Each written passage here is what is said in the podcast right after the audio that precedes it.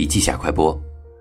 作为新三板上的明星电竞手游公司，英雄互娱在二零一六年前三季度的净利润为三点六九亿，其二十八岁总裁吴旦成为最年轻的上市公司总裁。他说：“作为创业者，开拓视野很重要。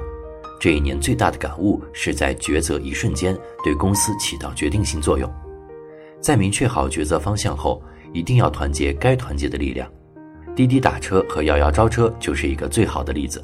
前者团结的是出租车，而后者刚开始团结的则是黑车。出租车团结好就很容易成功。在创业过程中，他也一直牢记两位恩师的话。徐小平老师说。”创业是你人生资源总和的爆发，王强老师说，创业就是你在刷人生的信用卡，因此你积累了什么样的人品和资源，在创业瞬间就可以帮助你爆发。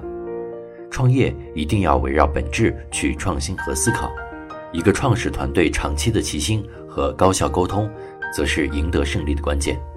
创业难就难在你的热情之后能否继续坚持沉住气。